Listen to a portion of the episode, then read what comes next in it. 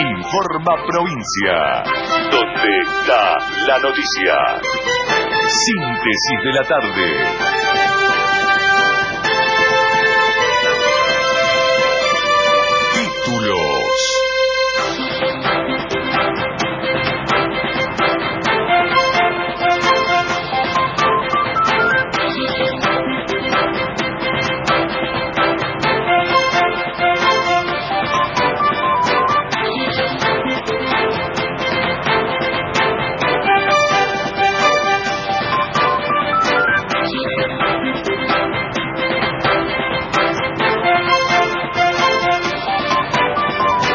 Convocan a una comisión de emergencias para analizar el impacto de las inundaciones en la cosecha. Evalúan pérdidas millonarias en Santa Fe y crece la preocupación en el norte de la provincia de Buenos Aires.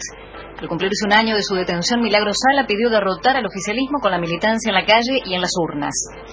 La provincia convocó para el jueves a una nueva reunión paritaria para intentar destrabar el conflicto con los médicos. Gimnasia debuta esta noche en el torneo de verano. El cielo está parcialmente nublado, 28 grados, dos décimas la temperatura, humedad 69%. El gobierno nacional convocó a la Comisión de Emergencias para analizar el impacto de las inundaciones en la cosecha. El ministro de Agroindustria, Ricardo le ordenó realizar una reunión el próximo jueves para analizar la situación del agro en las provincias de Buenos Aires, La Pampa, Río Negro y Santa Fe.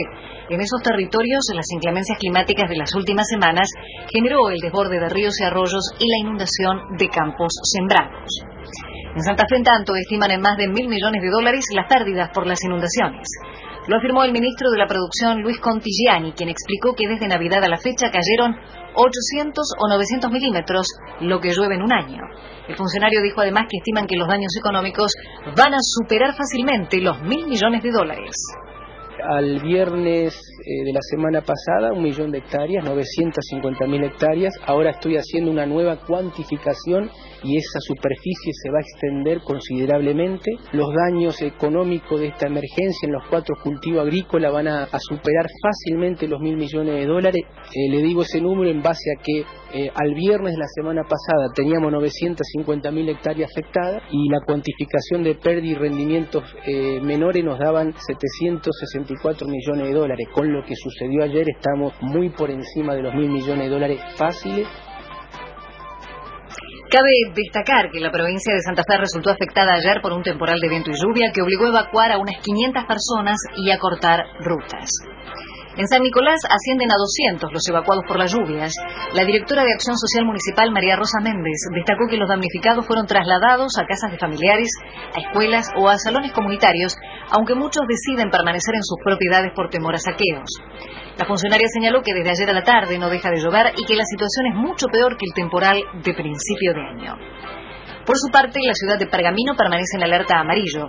Se debe a las intensas lluvias caídas desde el sábado que dejaron unos 130 evacuados. Sin embargo, desde Defensa Civil destacaron que dejó de llover y el arroyo se mantiene estable, lo que significaría un mejor panorama frente al temporal. A todo esto, Claudio Rossi, intendente de Rojas, dijo que peligra la cosecha de maíz y soja por la cantidad de agua que afecta la zona pero sí muy complicado y comprometido con la, cuestión productiva, donde las pérdidas van a ser importantes, este, tanto en maíz como en soja, que son los cultivos de, esta, de este momento. Eh, hay distritos de la cuenca mucho más comprometidos, como Pergamino, Salto, Arrecifes, que reciben volúmenes de agua más importantes y tienen poblaciones ribereñas, lo cual complica bastante la cuestión. Evacúan más pobladores de las localidades jujeñas Volcán y Tumbaya por una fuerte lluvia. El ministro de Seguridad de Jujuy, Ekel Meyer, dijo que la fuerte lluvia de ayer hasta la madrugada de hoy nos perjudicó en el trabajo de ayuda a la gente de esa región del norte. Por otro lado, el director de emergencias, Alejandro Koch, afirmó que no es cierto que hubo un nuevo alud en esa zona de la quebrada. Asimismo, el funcionario jujeño agregó que se mojó el barro que está estacionado en todo el pueblo y demanda una labor intensa de las máquinas viales y de las cuadrillas. Otros temas. Milagro Sala pidió derrotar al oficialismo con la militancia en la calle y en las urnas. Al cumplirse un año de su detención, la líder de la Tupac Amaru difundió una carta abierta para denunciar la represión en Jujuy y pedirle a los jóvenes que militen para revertir la situación social. En tanto, organizaciones sociales, políticas, sindicales, académicas y de derechos humanos se movilizaron en Buenos Aires para reclamar su libertad. En ese marco, los abogados de Milagro Sala denunciarán a funcionarios políticos y judiciales por asociación ilícita. Es por el cruce de correos electrónicos entre el fiscal general de Jujuy y la presidenta del Superior Tribunal de Justicia de esa provincia, el responsable de derechos humanos de la Cancillería y el apoderado del gobernador Gerardo Morales. El diario Página 12 reveló que los cuatro funcionarios intercambiaron mails para diseñar estrategias de respuesta a los organismos internacionales que piden la libertad de Milagro Sala. La abogada de la dirigente social, Elizabeth Gómez Alcorta, dijo que presentarán una denuncia penal. Vamos a hacer una denuncia penal denunciando a los cuatro por lo menos representantes eh, firmantes de estos mails. Entendemos que claramente hay tráfico de influencia, seguramente por algunos abuso de autoridad e incumplimiento de los deberes funcionarios. Y la tan encantada figura ilícita que les encanta al gobierno nacional y provincial, nunca les cabría más a ellos que a ningún otro. Por su parte, Raúl Zaffaroni pide la intervención del Poder Judicial de Jujuy. El ex juez de la Corte habló en la conferencia de prensa convocada por organizaciones sociales y de derechos humanos para pedir la libertad de Milagro Sala un año de su detención. En ese marco, Zaffaroni calificó la situación como un papelón internacional. Nos ha costado años, décadas, décadas de lucha, lograr justicia, tardía, pero justicia, y limpiar nuestras manos en materia de derechos humanos ante el concierto de las naciones. Quizá hicimos lo que ningún otro país hizo. Y hoy, por la obcecación de un gobernador y por las dificultades políticas que no quiere romper con el gobernador y con su partido, el gobierno federal, estamos viviendo un tremendo papelón internacional. El director de Migraciones avaló el proyecto para endurecer los controles de las fronteras. Horacio García aseguró que quieren saber quién es el que viene y si las personas que ingresan tienen antecedentes penales. Dijo que siempre que la persona no tenga su delito informado a través de Interpol, no se cuenta con esa información y ejemplificó si un narco o un delincuente cumplió su condena en su país, no tiene pedido de captura y llega a Ezeiza, hoy no hay manera de saber su prontuario y por lo tanto ingresa. Bonaerense. María Eugenia Vidal impulsa una ampliación de la figura del arrepentido. El proyecto de ley propone reformar el Código de Procedimiento Penal bonaerense y será enviado a la legislatura cuando comience el periodo de sesiones ordinaria, en marzo. La iniciativa incluye la posibilidad de que fiscales y jueces realicen acuerdos para morigerar penas o directamente para archivar las causas en los casos en los que los imputados accedan a brindar información sobre los delitos investigados. Según el subsecretario de Justicia bonaerense, Adrián Grassi, explicó que la propuesta busca complementar la ley nacional que aprobó el Congreso en noviembre pasado, regulando cuestiones que sirven para volver operativa la figura del arrepentido en territorio provincial. Convocaron para el jueves a una nueva reunión paritaria de médicos. Tras el paro de la semana pasada, el gobierno bonaerense llamó un encuentro de mesa técnica. El presidente de la Asociación Sindical de Profesionales de la Salud de la provincia de Buenos Aires, Fernando Corsiglia, dijo que no llegarán a un acuerdo hasta no cerrar la paritaria del año pasado.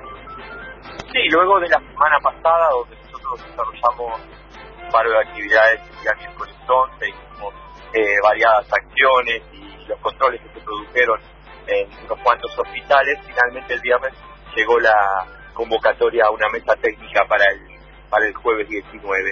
Eh, para ambas leyes, la 10430 en principio, la 10471 después, nosotros ahí no tenemos una especificación de la temática, entendemos que lo primero que hay que abordar en nuestro caso es la resolución de la paritaria de 2016, en tanto eh, es muy difícil ponernos a discutir cualquier otra cosa del Plata recibió 14.000 turistas más con respecto a la primera quincena de enero de 2016. En total, durante esta primera parte del año arribaron 620.000 turistas a la ciudad feliz. Además, según la titular del ente municipal de turismo de Mar del Plata, Gabriela Magnoller, ese número aumenta las expectativas para la segunda quincena de enero. Nos genera mucho optimismo, ya hay un 75% de reservas registradas. dijo la funcionaria al referirse a la segunda parte del primer mes del año. Se recupera el niño de 5 años picado por un alacrán en el barrio porteño de Palermo. Según el parte médico dado a conocer por el Sanatorio Güemes, donde se encuentra internado desde el pasado 7 de enero, el menor se encuentra lúcido y compensado hemodinámicamente, por lo que mañana recibirá el alta médica. Recordemos que Tobías fue picado en el cuello mientras dormía y sufrió cuatro paros cardiorrespiratorios. Internacional. La policía militar brasileña controló una nueva revuelta en una cárcel de Natal. El hecho, que en principio no arrojó víctimas ni fugas, sucedió horas después de la matanza de al menos 26 presos en otro penal de esa ciudad del noreste del país este fin de semana. Los investigadores estiman que el grupo criminal Primeiro Comando do Capital está detrás de estos últimos asesinatos. Deportes. Fútbol. Debuta Gimnasia en el torneo de verano. Jugará desde las 22.10 ante Banfield en Mar del Plata. El partido abre la temporada de verano y se pone en disputa la Copa del Sur. Gimnasia reemplazó a Lanús, vigente campeón del fútbol argentino, quien decidió no jugar el certamen. El encuentro será transmitido por Radio Provincia. Y el Patón Bausa confía en la clasificación de la selección al Mundial de Rusia 2018.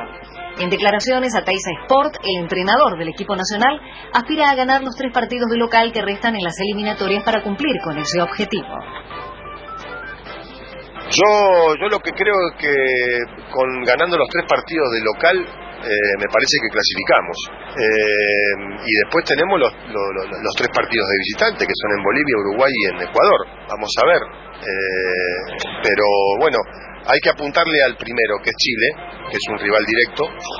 Pero bueno, ojalá, ojalá que ganemos cuatro, ojalá que, no tengamos problemas. Yo creo que vamos a clasificar, eh, va a ser duro, eh, pero vamos a clasificar. El primer objetivo que tenemos es ese y, creo que lo vamos a conseguir porque lo veo al grupo, lo vi muy bien. Y por otro lado, Bausa dijo que Sergio Romero deberá jugar para poder sostenerse en el arco titular, que Ángel Di María no tiene el puesto comprado y dudó en confirmar a Gonzalo Higuaín para el partido con Chile el 22 de marzo. El Servicio Meteorológico Nacional adelanta para las próximas horas vientos moderados del este rotando al sudeste, mejorando. Para mañana se esperan 18 grados de temperatura mínima y 31 de máxima, con cielo algo nublado, despejado y vientos moderados del sur y buen tiempo para miércoles y jueves, según los datos de este momento. En la ciudad de La Plata el cielo está parcialmente nublado, 28 grados, dos décimas la temperatura, 69 el porcentaje de humedad. Informa Provincia, donde está la noticia.